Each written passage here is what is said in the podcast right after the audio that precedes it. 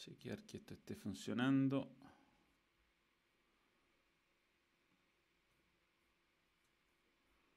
Bien, señores, estamos al aire. Estoy chequeando que esto esté funcionando. Estamos con Alejandro Lorca ya conectados. Voy a ver si está andando el chat, si estoy en el chat correcto. Ahí está, listo, perfecto, estamos ok. Ya es momento de presentar al invitado, día 9 de cuarentena, día 9 de balón extra, esta locura que ha traído grandes momentos, grandes entrevistas. Ya ustedes lo van a poder ver, ahí está, conectado Alejandro Lorca, lo podemos escuchar también. Alejandro Lorca, relator del CDF, relator de Red Agricultura, compañero mío en ambos medios. Tenemos la suerte de compartir transmisiones, no tanto como quisiéramos, no tanto como quisiéramos, pero pero, pero hemos compartido varias ya, varios superclásicos, algunos partidos muy importantes por la radio y también partidos inolvidables por el CF. El gran Alejandro Lorca con nosotros, gracias por estar con, con el balón, Alejandro, y bienvenido. Las gracias a ti, Manuel, las gracias a toda la comunidad del balón. Y bueno, aquí día 9 de cuarentena, el 9 es un lindo número, el del centro delantero, el del hombre que hace los goles, así que me identifica el 9. Le identifica, le identifica. Oye, Alejandro, bueno, eh, ¿qué has hecho? Básicamente, partamos por ahí, ¿cómo, te, cómo la están llevando en tu familia? ¿Cómo, cómo lo están manejando? Porque no, no es fácil, ¿no? Estar tantos días juntos. No, para ¿Cuántos nada. hijos tienes? Yo tengo dos. Yo tengo la hija mayor, Javiera, que tiene 22 años, que está ya en la universidad. Ignacio, que es mi asistente técnico, que está aquí cerquita mío también, él tiene 18, así que son los dos que, que conforman el clan. Mi señora, que es kinesióloga, así que ha estado de algún modo también en, en primera línea Claro. en este tema de la, de la pandemia. Le ha tocado atender pacientes, ella se dedica básicamente a la kinesiología respiratoria con pacientes terminales y es un servicio que obviamente no puede cesar de manera tal de que ella ha estado permanentemente saliendo, así que la veo salir como astronauta, llegar como astronauta con todas las prevenciones del caso y, y hay que ir adaptándose. Y en el caso particular, nosotros tres aquí en la casa, Manuel, tratando de salir lo menos posible, de procurar la mayor responsabilidad del caso y haciéndonos rutina.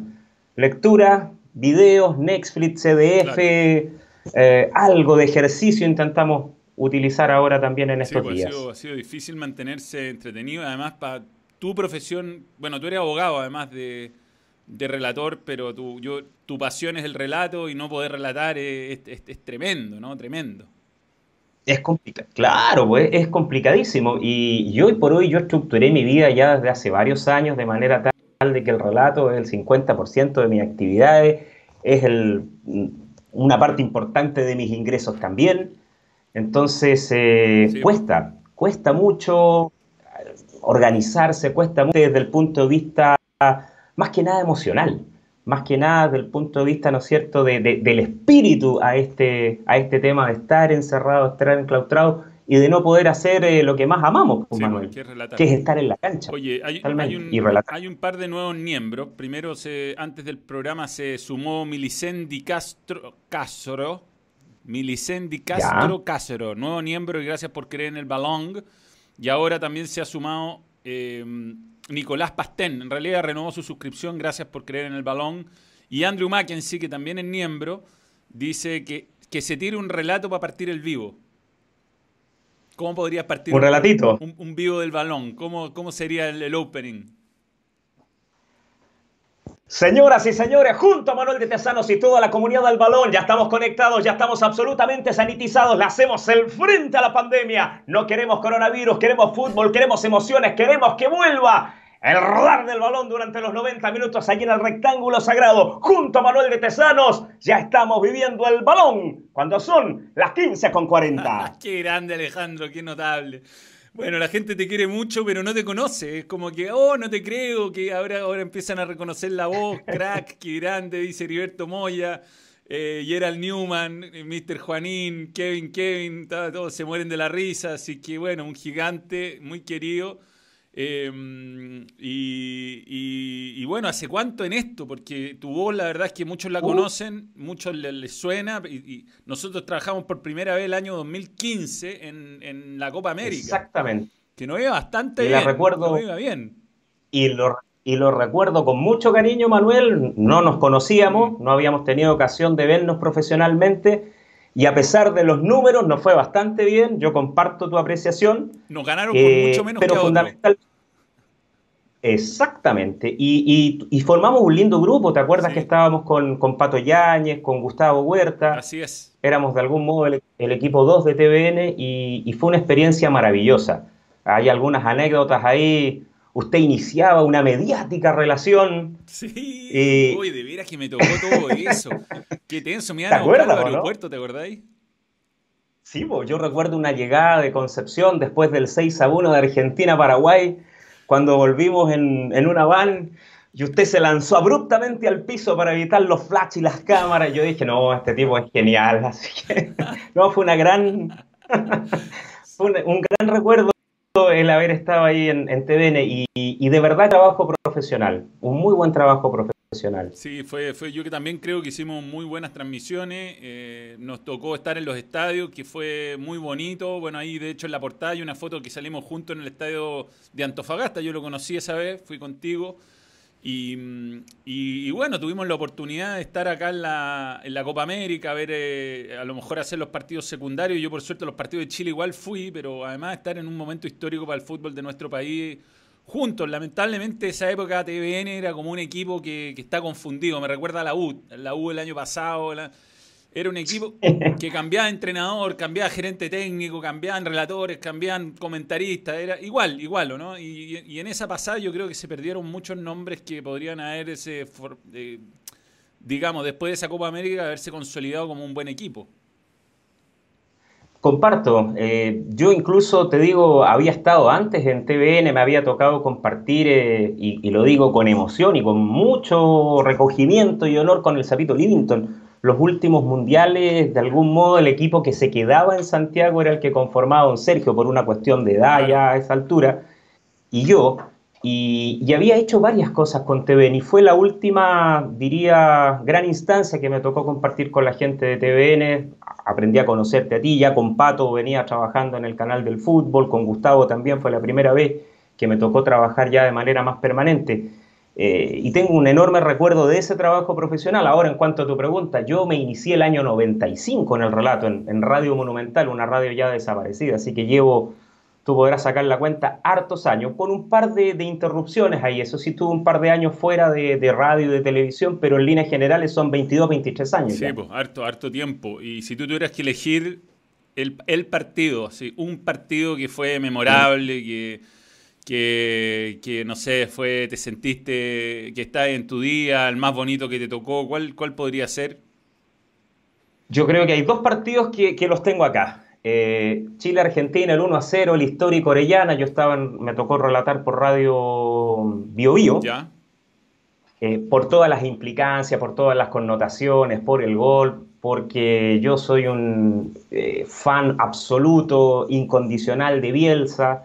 Eh, en fin, se dieron todas las condiciones, la coyuntura histórica de ese partido.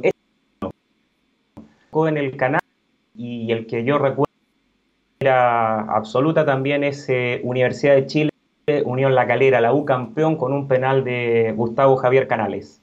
Sí, pues aquí. Cuando se definía el título, partidos en paralelo con, eh, Colo Colo y Wander. Wander Colo Colo en estricto rigor que estaban disputando el título.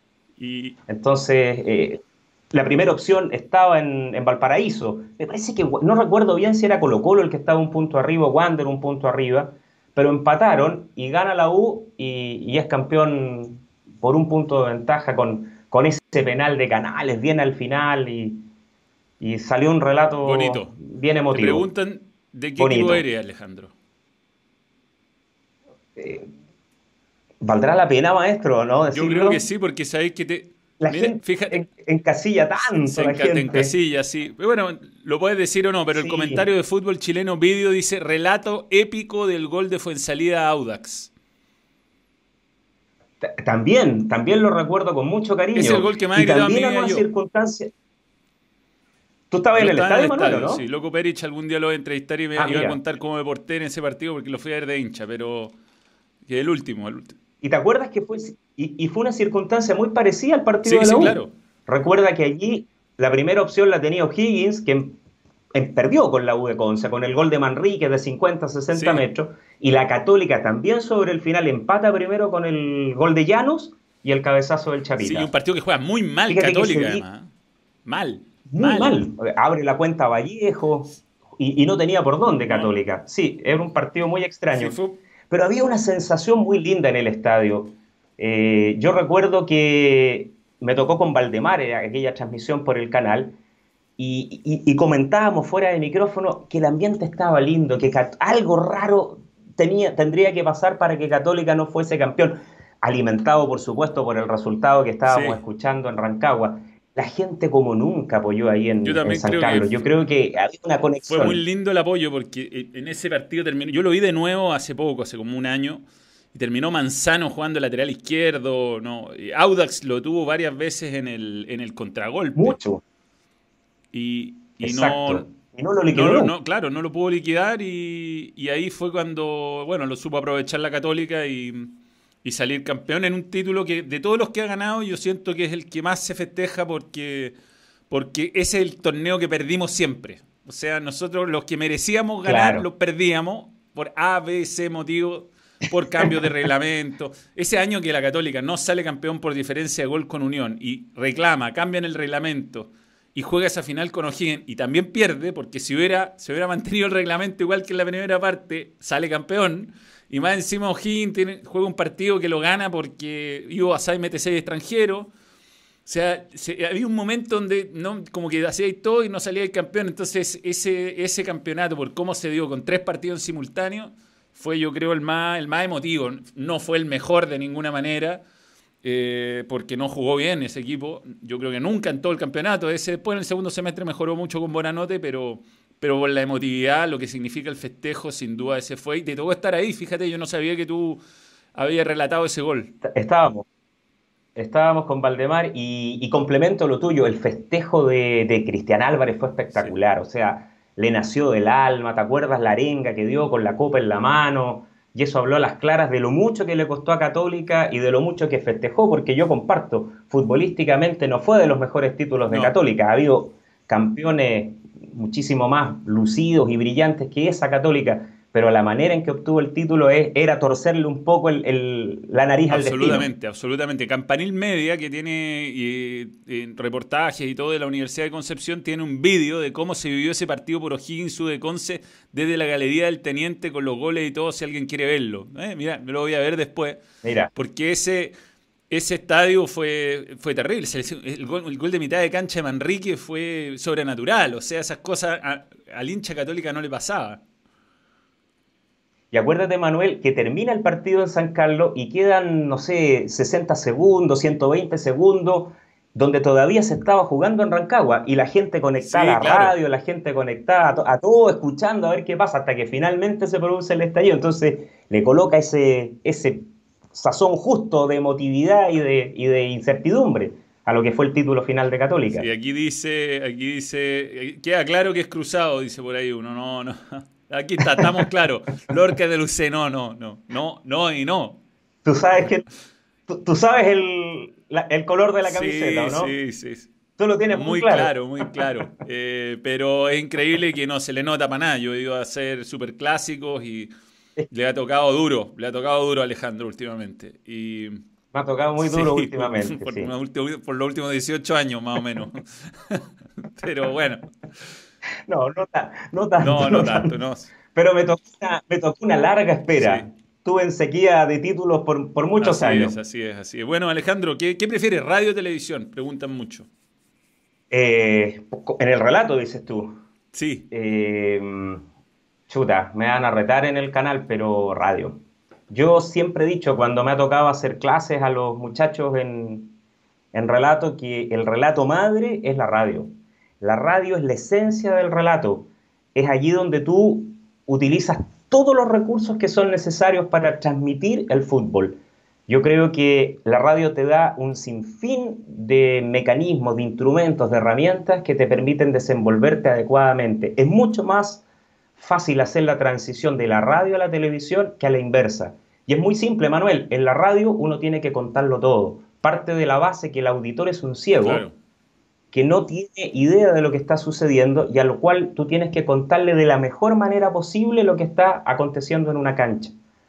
Por lo tanto, es fundamental no solamente describir al jugador, en qué lugar de la cancha se está desarrollando la acción, quién lleva el balón, quién está marcando al conductor de la pelota, eh, cuál es el ambiente que está rodeando, eh, el tiempo y marcador, que fue una de las cosas que a mí me enseñaron. No puede pasar más de un minuto sin que tú permanentemente, en radio me refiero, reiteres tiempo y marcador.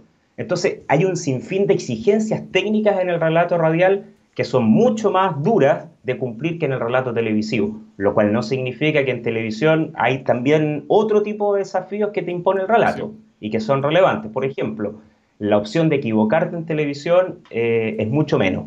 Tú en radio te puedes equivocar y lo sacas sobre la marcha. No, se te queda, no se te queda en la cabeza. Exacto. inmediatamente, oh, este gallo está mal, que, a quién está mirando, qué sé yo. Y la gente no sabe que muchas veces nosotros no estamos en las mejores condiciones, incluso de cabina, de caseta para transmitir. Y que el, error uno es bastante propenso, trata de cometerlo lo menos posible. Sí, la, angustia más grande, eh, no saber quién hizo el gol, que hay veces que, que nada, pues hay una jugada. Claro, ¿qué pasa? Pasa en jugadas muy confusa y yo alguna vez te soplé un, dije, Pérez, y no, no era, no era, no era. Bueno, ha pasado también, o, que, o que, te la soplan mal, o en fin. Y hay que alargar el gol y, esperar que el, que el, tipo que está ahí debajito de todo se dé vuelta, mirar la camiseta, no siempre se logra, a veces hay que jugarse una opción, claro. uno a veces le apunta, muchas veces no, digamos. Pasa además que hay veces que pinchan al jugador que no lo hizo, que, que, lo festeja con más ganas, además, entonces te lleva al, error. Claro.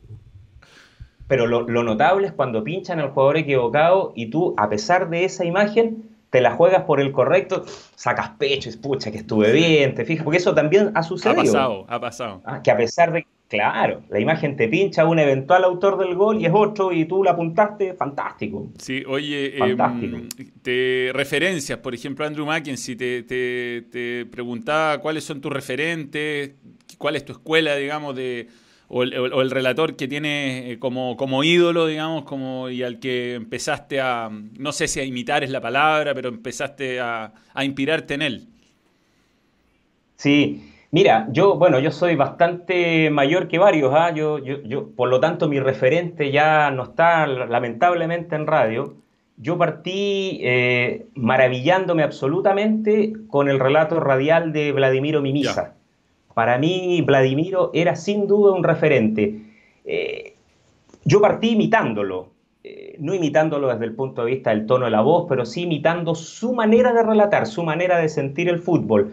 Eso de colocar frases, eso de, ser o de intentar ser bastante rápido en cuanto a la narración, em, de, colocar. Eh, me parecía que, que sin duda Vladimiro en eso fue y sigue siendo insuperable. Su relato, por ejemplo, de la final de la Libertadores del 91 es sencillamente de manual, de colección. Eh, para mí, Vladimiro en radio eh, no solamente fue el referente, creo, creo que cuesta encontrar a alguien que lo haya superado, que lo haya igualado hasta el día de hoy, habiendo y existiendo todavía grandes, grandes relatores radiales. Eso en radio. En televisión, eh, bueno, sin duda que por una cuestión etaria a Pedro uno lo tiene en el inconsciente, Pedro Carcuro. Sí, pues relató grandes, grandes eh, partidos. Claro, y a mí me tocó seguir prácticamente todos los, grandes eventos deportivos a través de las narraciones de Pedro. Claudio es sin duda un fenómeno y, marcó y sigue marcando épocas muy trascendentes. Eh, y de los extranjeros me encanta el trabajo en televisión de Miguel Simón de ESPN. Lo encuentro me encanta, lo encuentro notable.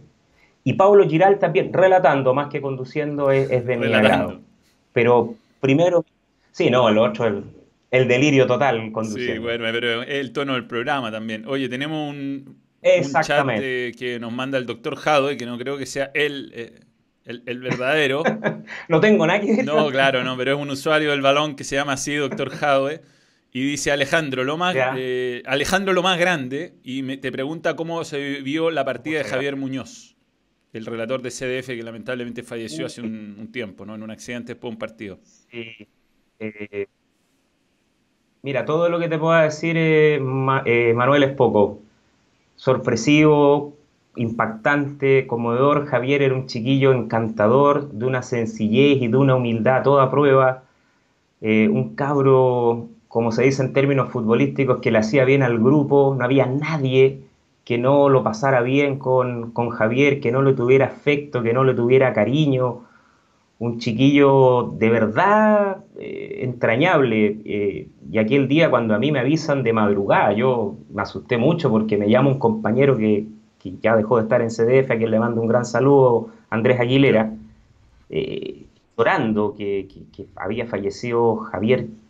Yo dije, estáis loco, ¿te curaste? ¿Qué te pasó? Dije, son las 6 de la mañana, yo vi la última transmisión de Javier con Pato, había estado en Valparaíso. me acuerdo exacto, sábado en la noche y, se despidió feliz diciendo que al día siguiente le tocaba Antofagasta Colo Colo.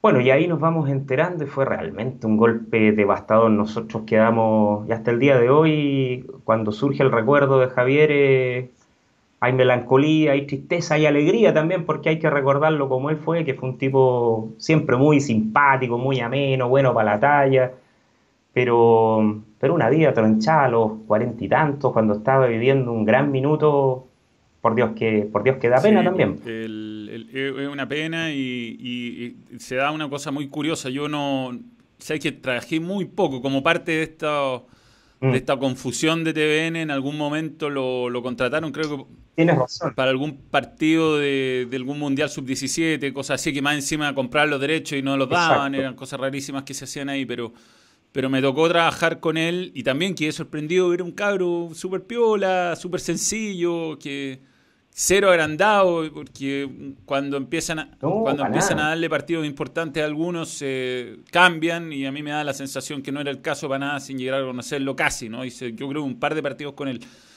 Pero, pero el mundo, ¿cómo es el mundo de la competencia interna que hay entre, entre los relatores? Eh, ¿Existe? Em, ¿A ti te, cuesta lidiar con eso? ¿Cómo, cómo lo...? Yo tú sabes mi opinión de ti, te la he dicho. Mm. Sí, sí, muchas gracias. A ver, mira, yo sé que existe la competencia. Yo...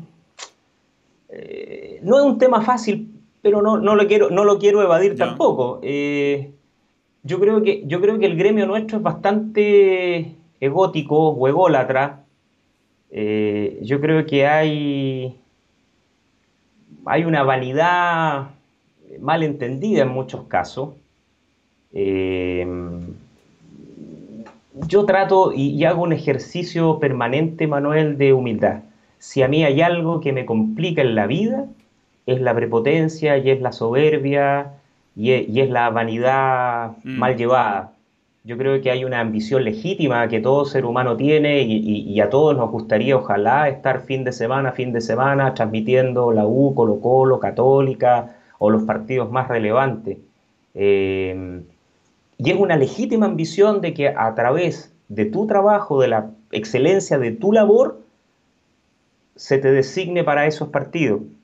Pero eh, creo que eso eh, que es en un ámbito absolutamente legítimo, muy distinto a, una, te reitero, una vanidad mal llamada, a que efectivamente nosotros hagamos actos o, tratemos de influir con otras cosas que no sean nuestro trabajo para acceder a, a, tal o cual designación. Yo en ese sentido he tenido, mira, he pasado por todas, he estado, eh, yo llegué al canal haciendo prácticamente fútbol joven, la Copa UC, he hecho primera B, sigo haciendo primera B, he hecho clásico, he hecho definiciones de campeonato, lo hice por cinco años con la nueva administración, he vuelto otra vez a hacer partidos de segunda línea y, claro, no, no, te digo que no me gustaría hacer a lo mejor partidos de, de mayor realce, pero finalmente hay algo que a mí me, me atrae mucho más y es que cuando el árbitro indica el comienzo del partido, sea este Calera, Palestino, Huachipato, Santa Cruz, Ranger de Talca, yo soy feliz. Yo lo paso súper bien y en ese sentido, mira, esto es como los entrenadores. El entrenador tiene la potestad de decir, este es mi equipo, aquí estos van adelante, estos van al medio, estos van atrás, estos son titulares y estos están en la banca. Y, y espero que esa decisión se base en criterios técnicos y si está así, bien, y si no, trata de ser feliz en lo que haga de la mejor manera posible. Yo lo hago en televisión y lo hago en radio y, a ti te consta, Manuel, lo, bien que lo paso y lo bien que lo pasamos en las transmisiones y, creo que es, es lo único que hay que intentar hacer. Oye, voy a saludar a Juan Álvarez, que es nuevo miembro. Gracias por creer en el balón. Y, te digo, me consta que hay veces que vamos, nos ha tocado algún partido que a lo mejor no es el de primera línea y vamos medio podridos, pero eh, no vamos a decir quién para no ofender a nadie. Pero una vez que empieza, le metemos como si fuera la final del mundo. Y eso es algo que, yo, yo, creo que tú eres un gran relator de, que hace que cualquier partido sea emocionante. O sea, y, tenía un gran detalle, que, que, uno cuando yo estoy viendo en televisión y estás relatando tú, si me así, si le, generalmente tú estabas mirando el teléfono, no tiene miedo de fondo el partido, para que vamos a ser más eh, deshonesto, no es que estoy mirando así, tomando nota de todos los partidos, pero eh, si yo, si me así levantar la cabeza es porque va a pasar algo. Tú eres un relator que tiene como mucho criterio para cuándo meter la emoción realmente y no, y no ponerse a gritar por gritar.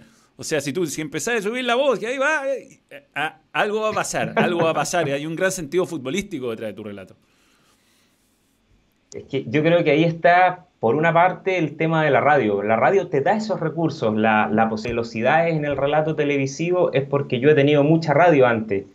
Y, el sentido futbolero es porque, eh, aunque sea mal, pero yo jugué mucho fútbol hasta mi época universitaria. Ahí ya entre el matrimonio y los años uno ya deja de jugar y, con suerte el tenis y el ping-pong a esta altura nomás. Ah, pero bien ah, ping-pong, pero, entretenido. Eso ayuda, eso ayuda. Sí, el ping-pong. Yo desafío a cualquiera, Manuela, ¿ah? post pandemia a jugar ping-pong. Bueno, podríamos, podríamos transmitir por el balón el abierto de ping-pong. De todas maneras. De tenis de mesa. Oye, te mando un saludo, Manuel Antonio Villagrán eh, Astorga, que su super chat dice: Saludos a Alejandro Lorca, un gran profesional con mucha entrega. Eh, Muchas gracias. Muchos me preguntan si has escuchado eh, mi imitación. Pero permanentemente, pues. lo. La he escuchado por televisión. De todas maneras que la he escuchado. Y, me agrada mucho y yo sé que es con cariño y, y feliz, feliz. Así que. Sí, pero si lo hemos hecho hasta en partido juntos. Hasta en partido juntos, estoy acá, me acompaña, está conmigo, está al lado mío, Alejandro Lorca. Lo que pasa es que yo no tengo tanto don, tanta palabra, tantos sinónimos para hacer lo que hace Alejandro. Los tres, adjetivos. Son los tres adjetivos y ahí está Alejandro Lorca. Pero nada, yo muy querido, muy querido por, mi, por mis amigos, además, siempre, siempre comentan lo, bueno que son tus relatos. Eh, pregunta Sebastián Guzmán. Em, ¿cómo ha afectado el VAR tu relato? Si te ha afectado de alguna manera. Buena pregunta. Uh, buena pregunta. Eh, sí, ha afectado y ha afectado mucho. Yo creo que uno de los grandes damnificados en las transmisiones somos nosotros los relatores porque obviamente se han producido muchas instancias donde se anulan goles. Y, y nosotros tenemos que, ante la duda, no abstenernos. Yo por lo menos soy del predicamento de relatar y generar el gol y que obviamente cuando ya eh, te queda muy clara la indicación del árbitro anularlo, eh, cesar en el relato, pero es mejor hacerlo que, inmediatamente eh, no gritarlo, porque si con posterioridad, ¿no es cierto?, se ratifica, te quedaste sin brindar esa instancia que es la de la máxima emoción en, un partido, que es el relato del gol. Claro. Pero sin duda que a nosotros nos ha complicado sobremanera eh, el, hecho también de que muchas de las situaciones se revisen, te va quitando ritmo, te va quitando velocidad a tu relato, a tu narración, sobre todo en radio. Eh, ¿Cuánto se han agregado, Manuel, más o menos a, los partidos? Incluso hasta 10 eh, minutos a veces hasta casi 10 minutos, 8 minutos por tiempo. Claro, sí, sí. En donde no hay acción. No, además que de repente como que el partido tú no estás en la mitad y, empieza así el árbitro y uno dice, ¿qué hizo? Y, hay que interpretar qué jugada fue, por qué lo está revisando. Eh, realmente tiene un montón de limitaciones y lo que la gente no sabe es que nosotros estamos en casetas que muchas veces... Eh, eh, no son las mejores. Hay unas que están muy bien, pero otras están lejos, tienen los, los vidrios sucios, hace calor. Bueno, podemos hablar de ese partido famoso de la, de la cisterna. en la cisterna. Sí, uy, pero hacía calor, calor. 55, 55 grados, ¿no? Pero en un sauna. Y entre medio, bueno, a ti te había tocado vivir un, un, momento muy complicado, yo diría de los más complicados que, que, he visto a mis compañeros desde que estoy, que fue lo que ocurrió en, Bueno, pasó todo mal ese día. Lo que pasó en, eh, mm. en, el estadio Coquimbo, tú estás ahí con Chamagol. Eso fue el viernes, nosotros nos vimos el sábado. Bueno, eh, eh, ustedes estaban en esa transmisión y mm, empezaron a caer mensajes muy mala onda. Yo creo que fue medio botizado, o sea, eran avatar porque la agarraron contigo y con Chamagol. Y bueno, aunque uno sabe que son ataques medio orquestados y que son con intención de, aprovechar un momento político, eh, uno queda en el medio y yo te prometo que el día siguiente yo nunca te he visto tan mal. O sea, llegó el pobre Alejandro destruido, la autoestima en el piso y, me imagino que debe haber sido de los momentos más difíciles de tu carrera, ¿o no, Alejandro? Sin duda, sin duda. Yo creo que ha sido lejos la transmisión más compleja que me ha tocado sobrellevar y fundamentalmente porque no te toca hablar de lo que tú estás preparado a hacer, que es el fútbol, sino que de una circunstancia absolutamente externa que es coyuntural, atingente a una situación política determinada en el país. Y yo en eso no me pierdo, Manuel, y lo hemos conversado también, y, lo conversamos incluso ese mm. sábado, donde tú hiciste una introducción espectacular, que, de algún modo también eh, nos pusimos de acuerdo en un par de tips que, tú magistralmente dijiste. Eh, yo no me pierdo aquí, el, derecho de toda la gente a manifestarse y a expresar su opinión política es uno, claro, permanente y manifiesto. No absoluto, pero sí claro, permanente y manifiesto y todo el mundo tiene derecho a manifestar su idea y, a expresar su color y su tendencia política y frente a eso uno podrá estar o no en, acuerdo o manifestar su desacuerdo, pero el derecho existe y lo vamos a respetar porque incluso además está garantizado constitucionalmente. Pero lo que nosotros, y yo en particularmente me hago cargo de mis palabras, eh, los 40 o 50 enmascarados, encapuchados que ingresaron a esa cancha a agredir a camarógrafos, a agredir a gente que estaba en las tribunas, a madres con sus hijos, las imágenes lo demostraban, a señoras de tercera edad que estaban controlando o intentando controlar el orden en esa cancha. Eh, e-, ese mismo grupo que, dañó las cámaras y que dañó un montón de otros bienes del estadio, ese mismo grupo que amenazó a sus jugadores, a los que dicen van a alentar y a los cuales el portero Matías Cano les puso freno, ¿qué son? No. No van a manifestar nada más que violencia. Sí, pues yo creo que fue... Yo no quiero utilizar... Sí. No, no, te decía que bueno, fue, fue un momento muy desafortunado. Yo creo que esa gente que ingresó a los estadios no eran parte de las barras por, porque actuaban. Después yo los vi en el Nacional, me tocó estar, me tocó estar en San Carlos Poquindo y, y uno uno sabe que hay barras bravas metidos ahí, pero había tipos que tenían una capacidad para hacer fuego con tres palos y, dos que no, que no son normales, ¿no? Exacto. No, unos profesionales del, disturbio, diría yo. Pero bueno, eh, no, Exactamente. siento que no le hicieron ningún favor a la causa. O sea... En, en absoluto, en absoluto, en absoluto. Y recuerda, Manuel, nosotros ya llevamos años en esto, pero el año 89, 90, si mi memoria no me falla, se produjo el primer deceso de un hincha a raíz de la violencia en los estadios. Un hincha adolescente de Unión Española que padecía de hemofilia. Y de ahí en más, estas pseudo barras bravas, estos mm. grupos enquistados en las barras, llámalo como lo llame, nos han tenido permanentemente. Permanentemente. Sí. Entonces,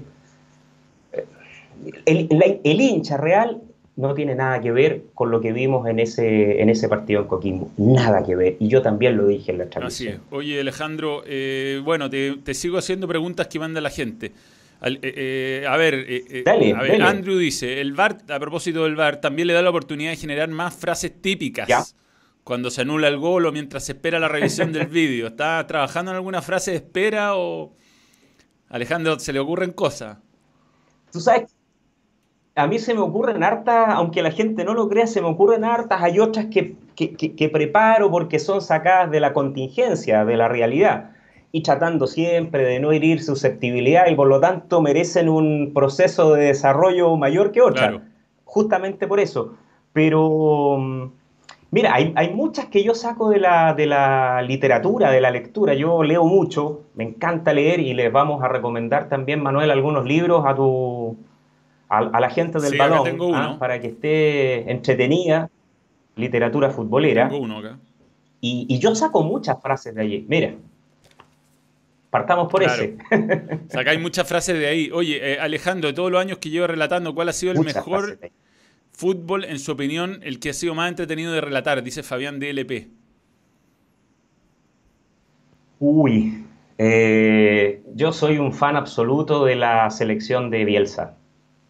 Eh, a mí me encantaba, me representaba plenamente cómo jugaba Chile bajo el mandato de Bielsa, buena parte también del mandato de San Paoli. Eh, ahora, como campeonato local, fíjate que el primer torneo que me tocó relatar también fue muy entretenido, el del año 95, por, por, lo estrecho de la llegada. Ha habido torneos, ha habido torneos muy lindos, y en esa época, acuérdate, Manuel, Católica con Gorosito Acosta, la U con Leo Rodríguez, con el Matador Sala, eh, un Cobreloa poderoso, un Cobreloa potente, una Unión Española con Nelson Acosta, con el Pony Ruiz, con Zambrano, con Montesino. No, eran equipazos. Sí, los 90 eran Entonces, de la mejor década de la historia del fútbol chileno, creo que sin duda.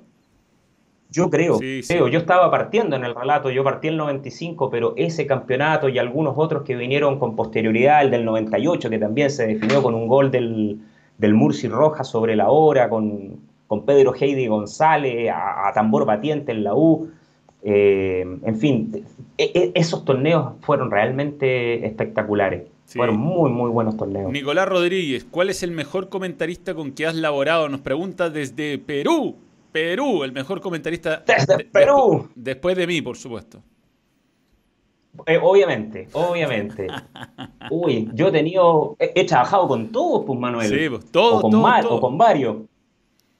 Eh, chuta, es súper injusto. Eh, voy a nombrar tres o cuatro porque, te reitero, no quiero evadir ninguna pregunta. Sí. Eh, más que por sus, por sus capacidades, que ciertamente las tienen, uno también genera cierto feeling, ciertas afinidades con ellos. Claro. Y en virtud de eso me voy a basar. yo me, llevé muy bien siempre con Valdemar con Valdemar Méndez en el canal del fútbol. Fue uno de mis grandes partners a quien le, le tengo un enorme cariño y un tremendo respeto porque Valdemar abrió un nicho en lo táctico, en lo técnico y yo aprendí mucho. Yo creo que cada transmisión con él era un aprendizaje en torno a ver cómo se paran los equipos y cómo ese partido se estaba desarrollando tácticamente. Eh, en esa misma línea, hoy para mí es un agrado. Antes que siga, y te invitó al matrimonio, ¿no? A mí tampoco, el col. Ya, otro. No, eso. En la misma línea, Cristian también, yo creo que ha tomado la posta, ha tomado la posta de, de Valde en ese sentido y, la ha desarrollado y es un cabro eh, sumamente estudioso, Mateo, eh, sencillo, es un agrado trabajar con él. Leo Burgueño también, para mí ha sido un hallazgo, se incorporó este año en el canal, nos ha tocado juntos muchas ocasiones y, me llevo muy bien. Y, y cómo no, yo me ha tocado trabajar con él infinidad de veces en radio, en televisión y, creo que desde el punto de vista de la amistad, de la relación personal, eh, Manuel, con el que más cómodo me sentí trabajando, el Pato Yáñez. El Pato, qué grande el Pato. El gran Pato Yáñez, que eh, no, no se pasan pena, no se puede estar nervioso porque todo es relajo con el Pato No, un, partner extraordinario.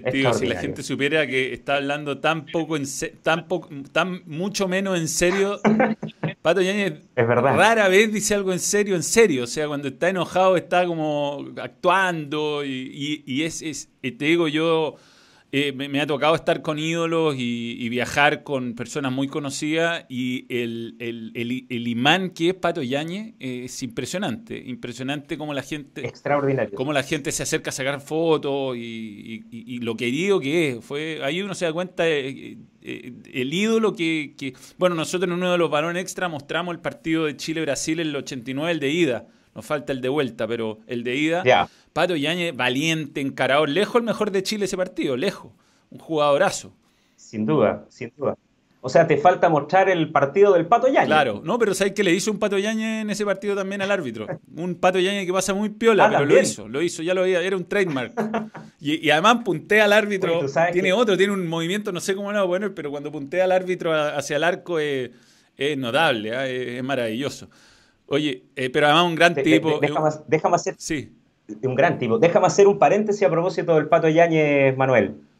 yo tengo un, gran amigo mío de, toda la vida, compañero de, colegio, que hoy por hoy eh, es catedrático de la mm, Alberto Hurtado, de la universidad. Él es doctor en filosofía, futbolero a morir. Y él escribió, no me acuerdo si fue él en particular el que escribió, o por lo menos el que me hizo alusión de que algún, algún filósofo había escrito una reseña, todo un texto de cómo el Pato Yáñez, me refiero al gesto que hizo en el Maracaná, lo había transformado en ídolo ante las nuevas generaciones, cómo había eh, generado, ¿no es cierto?, una cercanía con, estos millennials y todo, no, pero un, ensayo de lo más científico, de lo más filosófico, muy bien desarrollado, notable, que yo solo tengo que mandárselo al Pato. Sí, igual yo creo que es súper injusto recordarlo solo por eso, porque era un crack, era un crack, un crack, un jugador de verdad, bueno, campeón de América, con Colo Colo y fundamental en ese partido con Boca y valiente, encarador, eh, aparte un muy buen compañero como tú decís. Oye, Juan Álvarez manda un super chat, dice, la primera vez que relató fue frente a un micrófono, no, no entiendo muy bien la pregunta, la primera vez que relató frente a un micrófono, no, no en una cancha. ¿Cómo, lo hiciste? ¿Cómo te animaste? Yo la primera vez fue en la radio monumental, eh, y me tocó el partido, todavía me acuerdo, 0 a 0 entre Real Madrid y Deportivo La Coruña, mirando la televisión, que es el peor ejercicio que le puede tocar a un relator para partir. Porque si hay algo complejo es relatar para la radio la imagen televisiva. Es muy complicado, muy difícil. Más encima ese partido terminó 0 a 0 eh, y fue, creo que todavía tengo la grabación en algún caseta, eran casetas en esa época eh, que uno dice, chuta, eh, el, tipo que te mantuvo a, cargo de la opción de relatar o es muy generoso o realmente ve algo que, tú no ni siquiera visoras, porque de verdad un, un relato lamentable, desastroso. Pero bueno, yo, yo, me tuve que Se lo bancaron y yo me tuve que retirar del relato, la verdad, porque no, no daba, no daba. No, porque no. Es que sabéis que yo donde la. Me encanta relatar, me habría encantado ser relator, pero tendría que haberlo hecho en el tiempo que estuve en Argentina y tuve la posibilidad de hacer partidos poco relevantes, porque tirarse a relatar en un partido como me hizo TVN, debutar en un partido de Copa Chile, fue una mala idea. Una, una mala idea, la verdad. Eh, pero bueno, ocurrió hay que tener rodaje. Como en todas las cosas, hay que prepararse, hay que tener un, un, día del relato y una práctica muy desarrollada, no es llegar y lanzarse a la vida. Pues no, hay que, eh, hay que hacerlo, hay que hacer la pega y equivocarse y, y, aprender de los errores, pero eh, bueno. Y aprender, exactamente. Yo creo que en, no, no es fácil. en mi caso ya no fue, ya no fui. Oye, Alejandro, ¿jugaste al balón? ¿Nos contaste de qué jugaba? ¿En qué puesto? Pregunta Heriberto Moya. Yo era como el huevito Valencia. Jugaba por la derecha, volante ofensivo un 8 con, mucha habilitación. ¿Y gol tenía? Con mucha No era rústico. No, era, no era para nada rústico. Eh, no, era, era, jugaba bastante bien dentro de los parámetros de amigos, qué sé yo. Tenía, tenía mis, mis, cositas, habilidoso. De hecho, alcancé a jugar en la, en la selección de mi colegio y, y recuerdo una anécdota, jugando en, en, la selección del colegio, fue una selección chilena juvenil de aquella época, eh, que integraba entre otros Jaime Pizarro. Ah, epa. Y jugaba, jugó contra la selección del colegio y fíjate que me llamaron a, eh, aparte, digamos, y si yo jugaba en algún club, qué sé yo, dije, no, no juego, solo aquí a nivel, a nivel escolar y todo, porque me encontraron ciertas, ciertas, condiciones. futboleras. Mira, mira. Ciertas condiciones. A mí no me dejaron. No, si no era, no era tieso. A mí mi mamá no me dejó. Eh, ¿No te dejó? No, pero a mí alguna, alguna vez el profe de Audax me dijo, uh, te hubiera venido a Audax, yo con ese porte usted lo, lo, convertía en un muy buen central, porque además yo me creía, bueno, pues si yo hasta como segundo medio jugué de, de nueve y después fui retrocediendo en la cancha y encontrando mi lugar en el mundo. Igual tenía, mantuve siempre el gol. un ¿eh? central... Muy bien. un central a lo, a ver, Ronald Fuentes o a lo Leonel Herrera. Bueno, mis amigos me dicen Chano porque un gallo de un curso que no me acuerdo ni el nombre me, me, puso Chano por Chano Garrido. Tú comprenderás que yo y Chano Garrido no tenemos mucho ah. parecido físico. pero me veo saliendo con elegancia y con lentitud, dos de mis ah, características. No. Así que me puso Chano.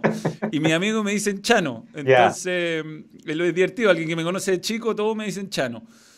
Y es por Chano Garrido. no sé, en octavo básico me he puesto así. Ahí quedé. Así quedé entre, entre mis amigos y es divertido. Pero me hubiera encantado. Yo la verdad que era, ¿ah? era, otra época. A mí no me dejaron ir en realidad. Porque a mí me encantaba jugar fútbol. Yo jugaba fútbol todo el día y y aprendí a jugar bien grande, como a los 28 años.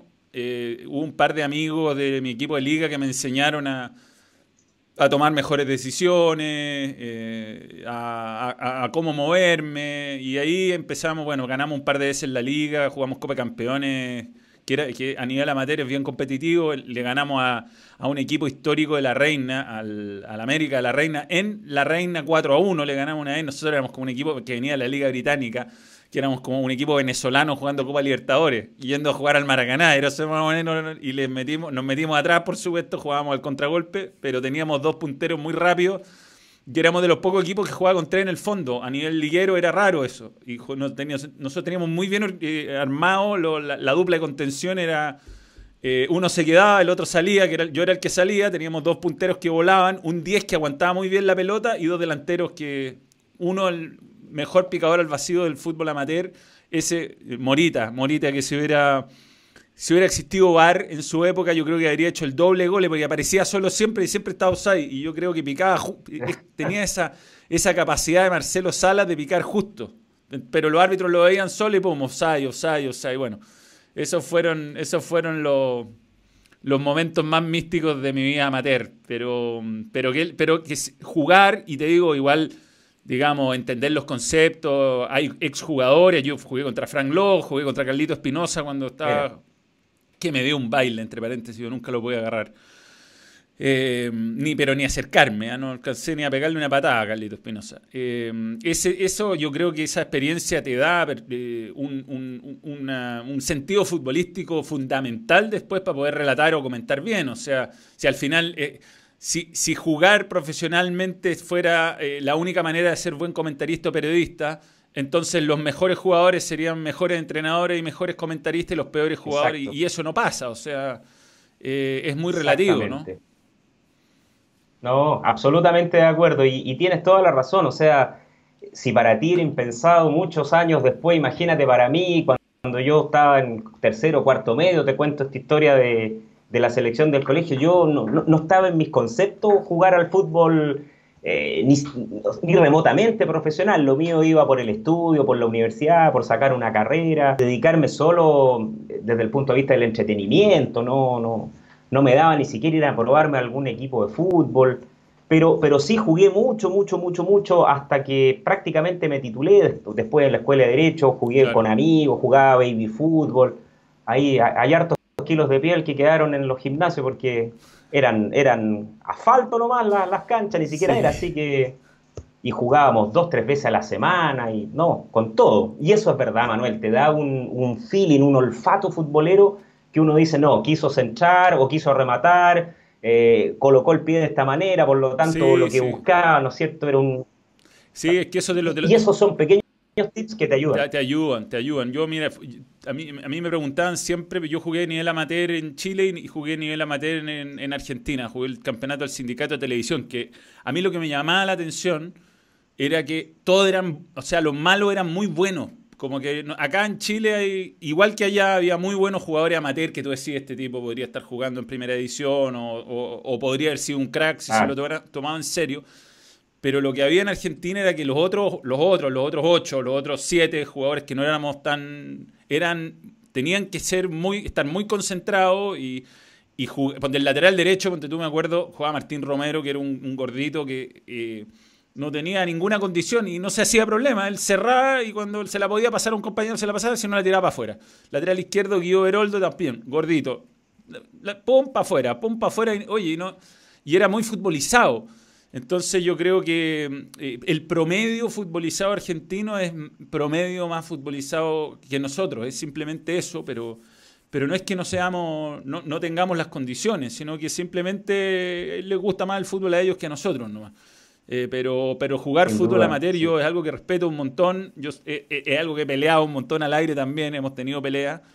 Pero yo siento que haber estado en una cancha de 11, haber jugado finales, haberse, no sé, yo jugué 12 temporadas con mi equipo de liga, más copas, ganamos finales, perdimos finales, ganamos finales por penales, perdimos definiciones a penales también. Entonces uno, salvo lo que es, no sé, negociar premios, salvo lo, jugué en selecciones eh, también de liga, jugué selección de universidad y salvo, te digo, esa parte que es la parte contractual del fútbol o de jugar con mucho público, eh, toda la sensación de cancha, yo creo que eso se nota, se nota en el, relator futbolizado. Mariano Clos, ponte tú, que lo han mencionado un montón y que aprovecho de hacerte la pregunta, ¿qué, opinión tienes de él? Él ya dijo que su favorito es Miguel Simón, pero Mariano Clos juega muy bien fútbol, es algo por lo que es conocido en Argentina, que es un crack dentro de la cancha también, y eso se nota en el momento de, ir anticipando la jugada.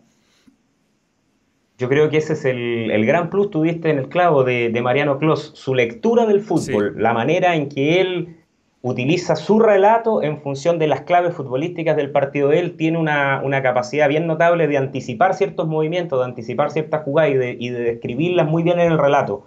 Eh, y eso se nota en función de lo que tú me estás señalando, Manuel, de que, de que Mariano jugaba o juega mucho a la pelota y eso se le nota, se le nota absolutamente. A mí yo, lo encuentro un grandísimo relator, pero en esto de gusto es subjetivo. A mí me gusta más la voz de, Miguel Simón, la manera en que él maneja la información, la sobriedad que él hace en su relato televisivo.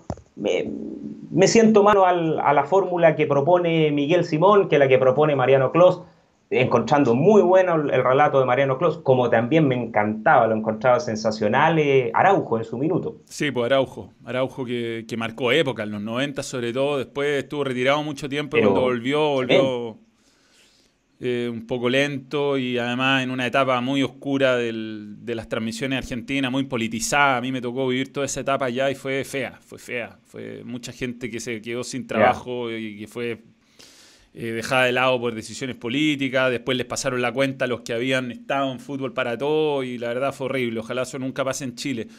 Eh, eh, ¿Sabes que me quedó dando vuelta una cosa, Manuel? Sí. permíteme que, te cierre una idea. Sería lindo hacer unas transmisiones de fútbol amateur, ¿ah?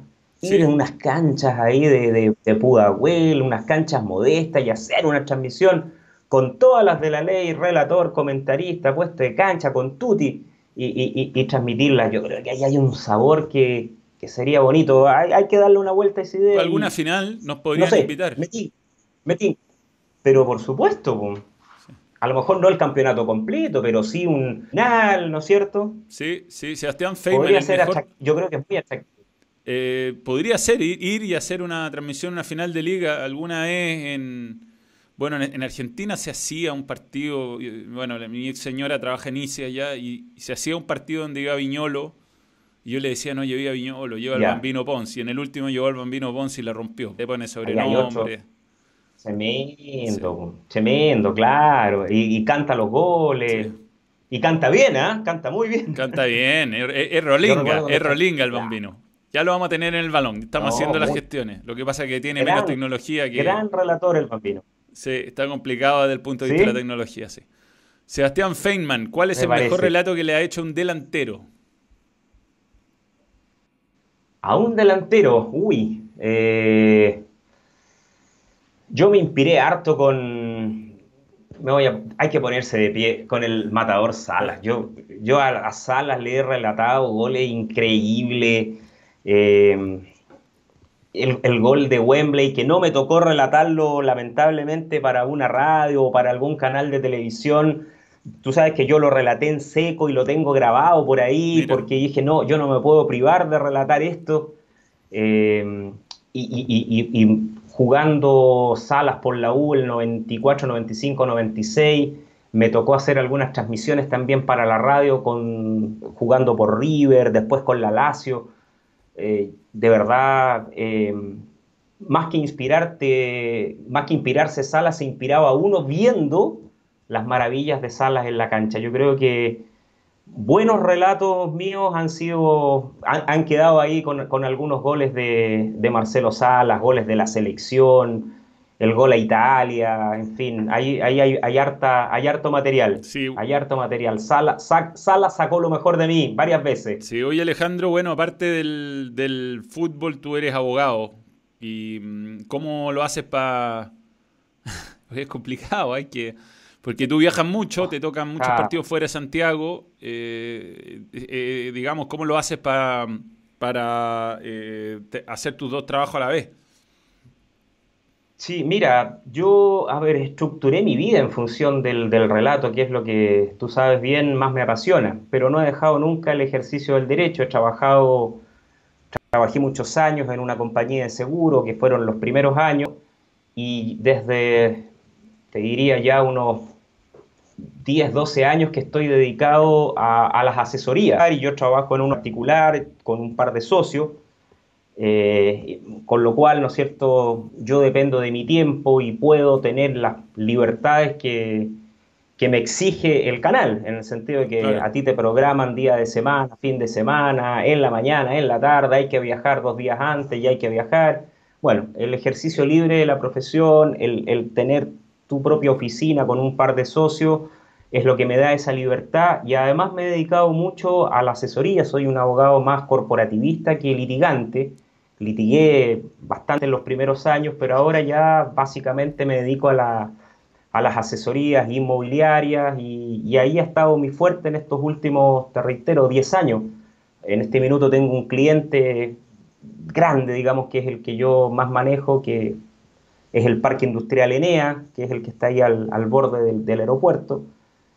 Y, bueno, afortunadamente se le puede seguir brindando una asesoría remota, que es de lo poco que nos va permitiendo. Es verdad, es verdad. Pero... Está complicado para los relatores. Pero no mucho más. Uf, terrible, terrible. Y, para todo el mundo, Manuel. Eh, nos queda la, lectura Netflix y, y, el ejercicio físico, como te dije, es lo que, es lo que nos ha mantenido atentos en estos días. Rodrigo Fuentes, ¿cómo recuerdas tu paso por Pío? Rodrigo Fuentes lo conoce o no? Porque dice saludos compañero. ¿Cómo recuerdas tu paso por Pío Nono número uno? Ajá, por la Escuela de Derecho. Sí. Yo estudié en la Chile. Sí, pues. Bien, bien, bien, bien. Eh, lindos años, buenos compañeros, eh, buenos amigos hasta el día de hoy, unos muy futboleros, algunos conocidos, por ejemplo, Alejandro Musa, lo ubicas tú, Manuel, ¿no es cierto? Sí. Ex árbitro. Sí, claro. Eh, forma parte del Tribunal de Pena, un gran amigo Alejandro. Eh, y sí, mantengo amistad con muchos y, tengo muy buenos recuerdos de, la carrera, a pesar de que eh, yo soy abogado, responsable y trato de ejercer lo mejor posible, pero ciertamente yo soy un colega frustrado suyo, pues, don Manuel. Yo, yo era más periodista que abogado, terminé por esas cosas de la vida titulándome de abogado, pero... Igual, bien, bien, pero te digo, la hiciste bien, porque periodismo no sirve de mucho. O sea, yo he trabajado de periodista, tengo el título, pero me lo pidieron una vez en toda mi vida y fue para hacer clase en la misma universidad donde me titulé. No, pero uno, uno, mira, yo, y lo he conversado con mis hijos, eh, uno tiene que responder al llamado del corazón. Eso es re importante. Yo, yo creo que y, fue tontera mía. Eh, yo no me di ni cuenta cuando ingresé a Derecho, teniendo siempre la duda con periodismo, Manuel, y, pasé el primer año y me fue bien, y, de repente estaba en quinto año y no me di nunca cuenta y egresé, me titulé, en fin.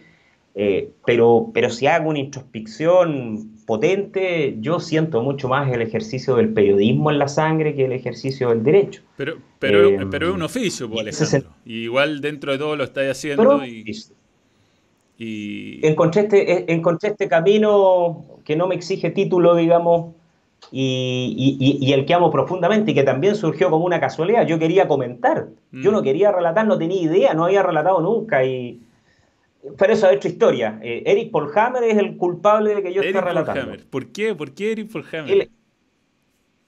porque yo, habiéndome recién titulado de abogado, quería con un grupo de amigos hacer un programa de radio dentro de mi absoluta ingenuidad. Porque quería dedicarme a la actividad futbolera de algún modo. Y en esa época, te hablo recién titulado, año 93 más o menos. Ya. Eh, yo me topé casualmente en la calle con Eric Polhammer, que era muy conocido porque era jurado de Cuánto Vale el Show, programa que yo veía con cierta frecuencia, y, él regalaba la revista Estadio. Súper futbolero. Siempre me acuerdo a, los programas especiales del Mundial que hacía, lo mejor del Mundial se llamaban. Es, exacto, exacto, con Javier Miranda, de los programas Canal 3. Y yo lo, abordo a él sin conocerlo y le, y le digo que tenía este proyecto con unos amigos, que yo me había titulado recién de abogado, en fin, y que quería armar este equipo, y que yo lo veía, eh, y que sabía que él era futbolero, y que tenía una característica intelectual para mirar el fútbol que a mí me atraía mucho, en fin, y nos pusimos a conversar, nos hicimos bastante amigos hasta el día de hoy, yo terminé defendiéndolo en una pensión alimenticia, que fue uno de mis primeros casos a raíz de esa conversación. Y él terminó llevándome a la radio monumental, donde hacían falta relatores, y yo le decía, pero Eric, yo no sé relatar, no he relatado nunca en mi vida. No tengo idea, esta es una cuestión súper complicada. No, pero si yo creo que tú podís, porque claro, en esa juntada nos poníamos a, relatar goles. Él era hincha fanático de la católica, es hincha fanático de la católica, y relataba, jugábamos a, hacer relato, él narraba los, goles de Isela, de Sennari, del Tito Fuyú, ¿Ya? Y, yo relataba los de la contra. ¿ah? Sí, qué notable, mira. Y ahí, y ahí surgió, como te digo, esta opción de relatar porque él me dijo, mira, Sergio Risenberg está haciendo un programa de radio en la Monumental, todos los puestos para comentaristas están llenos, pero no tiene relatores y, están probando gente. Así que él me aconsejó, más bien dicho, me combinó a, grabar algo en un cassette y se lo pasé. Y Sergio Risenberg, que tiene que haber sido un mago, porque de verdad fue un desastre, eh, lo que yo grabé, me llama por teléfono y me dice, oiga, venga a hablar conmigo. Y, ahí quedé, y, y partí en, claro, en febrero del 95 hice mi primer relato, aquel que te dije de, del Real Madrid con Deportivo La Coruña. Todo el 95 en la Monumental, ya, ya ahí partí. Qué buena, qué buena. Paul Hammer es el culpable. Todas las quejas al señor Paul Hammer. Por eso te, bueno, eh, te pregunta Francisco Amondes, tengo pendiente este super chat. Alejandro, ¿relataría FIFA 21 u otro juego? PES. Chuta, no lo he hecho, no lo he hecho nunca, fíjate. Eh, tendría que asesorarme por mi hijo que sé con todas estas cosas modernas, y, pero yo creo que sí, yo, yo he relatado las cosas más inverosímiles, así que... Sí, acá Juan Álvarez recuerda que relataste la Semana Ignaciana en los 80, notable, incluido avisos comerciales. Ah, sí, boom, sí. Bueno, ese fue, en estricto rigor, mi primer relato. Yo, yo soy egresado del San Ignacio, de Alonso Valle, a mucha honra. Eh, y me acuerdo que nos tocó dentro de las distintas pruebas la famosa gimcana y pedían un relato de fútbol. Y yo, sin haber relatado nunca, era el más rayado por el fútbol del curso, sin duda.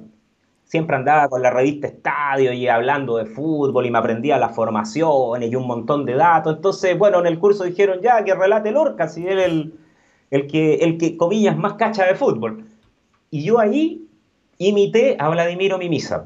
¿Te fijáis? Porque en esa época, años 80, Manuel, eh, Vladimiro era fenómeno. Entonces, yo sin imitar, por así decirlo, sus frases, a pesar de que le, copié una textual que era el, ese pelotazo es una puñalada a las espaldas de la defensa, hice todo un relato basado, ¿no es cierto?, en la épica de mi misa, y, no fue bien, no fue bien ahí en, ese relato. Delante de todo el colegio, igual era intimidante porque había un escenario en la radio y, y tú mirabas y hacia abajo estaban todos los cursos, como 500 gallos, 600 gallos y tú relatando un partido solo. No, es lo mismo que, no, era menor, que estar encerrado en la caseta. Oye, bueno, hay un montón de preguntas eh, que van a estar, que ya las, eh, se, repiten. ¿Qué opinión tienen de Javier Muñoz? Que el mejor comentarista, mejor relator. Yo estoy mostrando acá el libro que, de relatos que compilaron Alejandro Lorca, Nelson Oces y Miguel García que se llama Fútbol, la pasión cuenta, que son, eh, cuéntanos tú, mejor, me invitaste a escribir una, historia, yo no, el año pasado me sentía más o menos nomás, entonces no llegué nunca a escribirla, pero, pero vendrá una segunda parte, pero ¿dónde podemos encontrar esta y de qué se trata, Alejandro? Su nombre lo indica, son una suma de historias reunidas, escritas por distintas personas, del ámbito público y privado. Eh, escriben, entre otros, ayúdame tú que tienes el libro a la mano, escribe Iván Guerrero, el exárbitro, escribe Fernando Astengo, escribe la Fernanda Penilla, seleccionada chilena, escribe César Olmos, escribe Danilo Díaz, escribe Cristian Arcos. Fernando Viergo. Em, Fernando Viergo, el cantautor. Ernesto Basaure. Eh, obviamente los tres compiladores. Ernesto Basaure, que es profesor.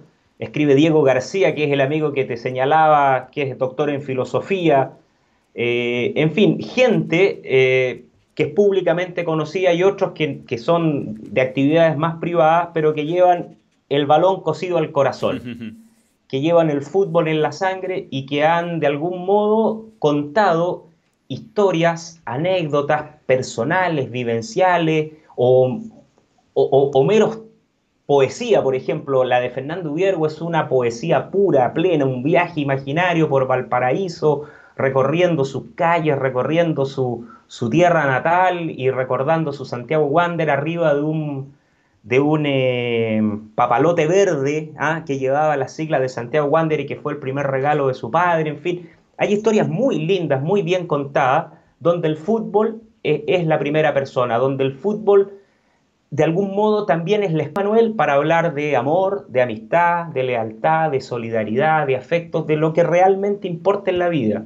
Mm. Y el fútbol es un instrumento maravilloso y mágico para hablar de eso. Por eso el fútbol no es solo 22 tipos corriendo atrás de una pelota, ni es un deporte, ni es una actividad. El fútbol es un modo de vida. Totalmente. El fútbol es una manera en que nosotros encaramos la vida con respeto a las reglas, con solidaridad, con camaradería. Si no hay un trabajo en equipo, no hay éxito.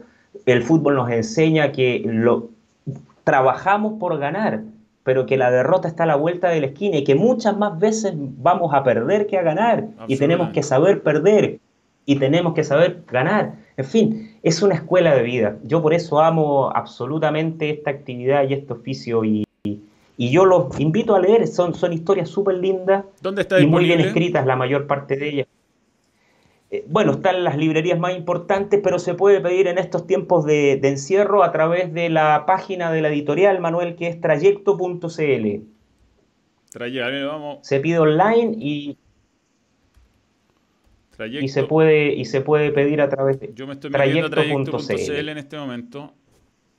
Lo que sí que en internet anda medio guateando, pero cuando no. Claro, claro. Eh, y es un, eh, fíjate que Felipe Briones es el, hombre ahí, el, el, clave en trayecto.cl y esa editorial le da mucha difusión al fútbol, al deporte. Yo recomiendo Trayecto que no solamente tiene el libro nuestro, tiene infinidad de otros textos vinculados al fútbol eh, y que, porque Felipe es un apasionado de esto también. Ya, pues vamos, vamos a ver si es que esto abre, porque estoy entrando a la parte editorial ahí. Aquí hay, varios libros, además del tuyo. Sí, muchos, muchos. Envío, muchos. Envío de envíos a Chile. Aquí está, Fútbol La Pasión Cuenta está a 5 mil pesos ¿ah? en oferta. Mira, tiempos de tiempos de, de, cuarentena y por lo tanto precios especiales. Estaba como a 9.990, que era el valor antes de, esto, pero imagínate. Voy a, barato y...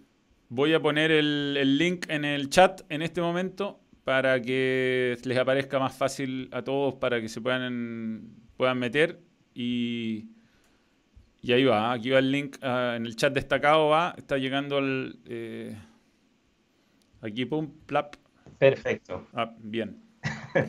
Bien, si lo hiciera bien también sería súper bueno, ¿no? Ahí está, copy-paste. Es, la idea. Estoy con, problemas de copy-paste hoy día. Ahí va, listo. Balón acaba de poner. Bueno, tenemos... Eh, eh, Alejo, ¿es un mendigo de buen fútbol como Galeano usted? Pregunta Rodrigo Fuentes. Absolutamente. Sí, pues, absolutamente. Qué linda frase eso, ¿ah? cuando se define Galeano como un mendigo de buen fútbol que anda sombrero en mano y de estado en estadio, suplicando una linda jugadita por amor a Dios. Maravilloso, Galeano, extraordinario. Sí, lo tengo. Hay que recomendar, Manuel, Fútbol a Sol y Sombra, puro fútbol de Fontana Rosa. Para mí, junto a Fútbol a Sol y a Sombra, el mejor libro que se ha escrito de fútbol.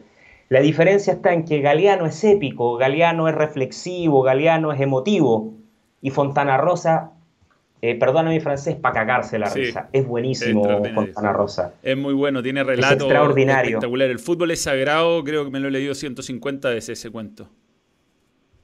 Claro, hay, eh, yo por eso recomiendo el libro Puro Fútbol, que es el compendio de todas sus historias de fútbol reunidas en un solo texto. Muy bueno. Porque si tú vas leyendo los distintos libros de Fontana Rosa, todos traen dos o tres historias de fútbol. En Puro Fútbol, el, el libro reúne, compila todas las historias que escribió Fontana Rosa, que nos dejó ya hace algunos años sobre, sobre el balón y su mundo. Bueno, ¿le vamos a plantear un desafío a la gente o no, eh, Alejandro, en este cierre? ¿Se lo planteamos, Manuel, o no? Se lo planteamos. El tema, Pero ¿Tenemos un pues. mail para que lo envíen? Lo tenemos. Tenemos el mail. A ver, el, el, mail es lorca4556 ¿Ya? Arroba gmail.com. Ya.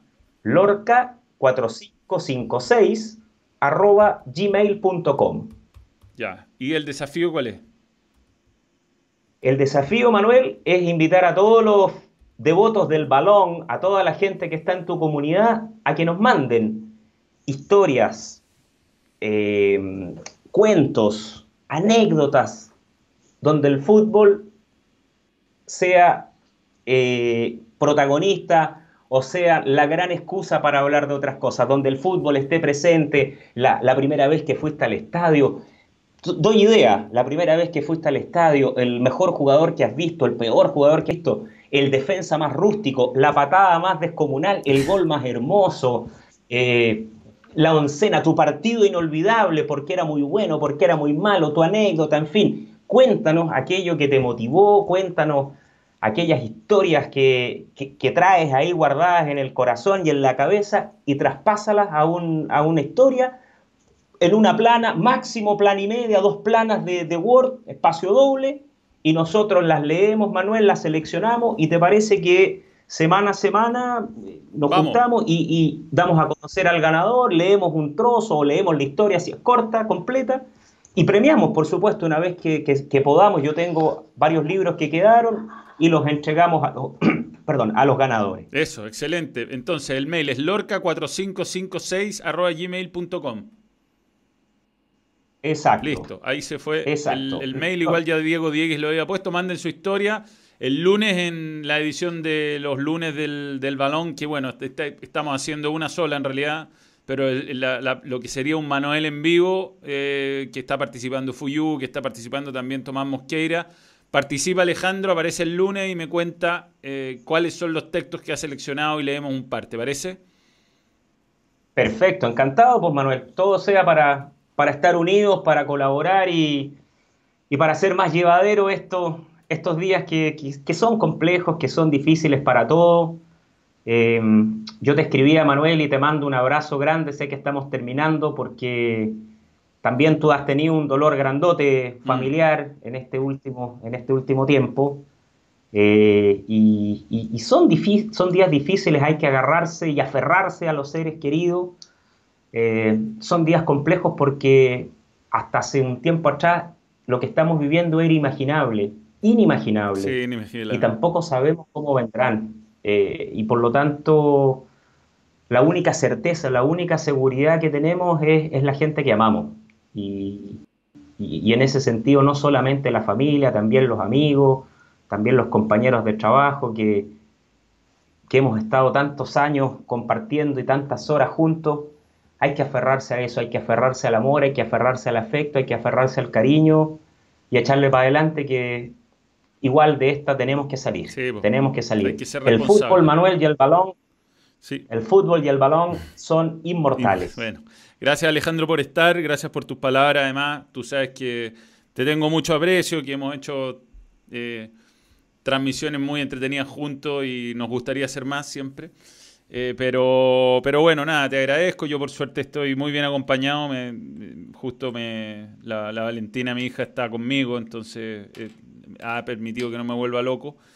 Y bueno, también estos, balones extra han, han ayudado. Y, la idea es que les ayuden a, ustedes que no están del otro lado, a los que participan, a los miembros y a los que no eh, no son miembros, también a veces los vamos a dejar participar del chat, pero cada vez menos porque... Eh, no, no, mentira, no, si somos un canal muy inclusivo. Eh, eso, nada. Me parece. Gracias Alejandro, tú además siempre tirándome centro en las transmisiones, incluso cuando ni siquiera estoy transmitiendo, hace, hace alusión al balón.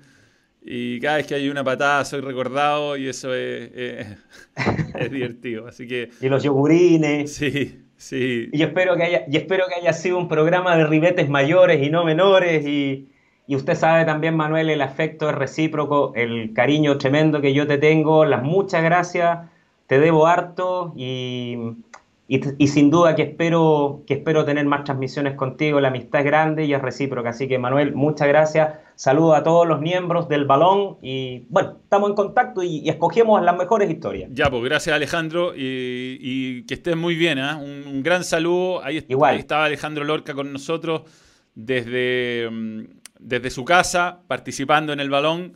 Le agradecemos a él y a todos los que están. Nosotros eh, eh, les cuento brevemente lo que viene para los próximos días. Mañana eh, vamos a estar más tarde, un poquito después de las 11 de la noche, después de mi programa CDF, me voy a conectar rápido con Maxi Palma. Va a ser el invitado del día jueves.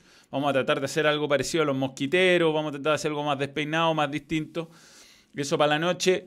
Y mm, el viernes, como a esta hora más o menos, la misma hora, 15.30, va a estar Claudio Palma y el sábado tipo mediodía de Miami, no sé qué será ese horario, pero mediodía de Miami creo que va a ser como la una nuestra. Eh, Luis Omar Tapia. Luis Omar Tapia va a estar también invitado a hablar con el balón. Así que vienen grandes relatores y grandes amigos en los próximos días. Eh, y la idea es seguirlos sorprendiendo con invitados y que los vayan conociendo más en profundidad. Eh, muchas gracias a todos por lo sin censura con Maxi Palma. Eh, un, gran saludo a todos, muchas gracias por estar eh, con nosotros siempre, gracias a los miembros, gracias por apoyar al balón, son momentos difíciles para todos, cada membresía, cada super chat se agradece realmente. Estamos trabajando en hacer más vídeos y en seguir entregando ah, este contenido que, bueno, que ha sido bien recepcionado, ojalá que lo estén pasando bien en cada una de estas ediciones, les sirva para conocer además a los protagonistas que hacen las transmisiones, a los que, a los que estamos detrás de cámara. Así que un abrazo a todos. Adiós y nos reencontramos mañana a las 23 con el balón extra. Mañana a las 23. Así que chao, eso, adiós. Ah, espérate, no. Stop streaming, eso, ya, eso. Adiós. Tata.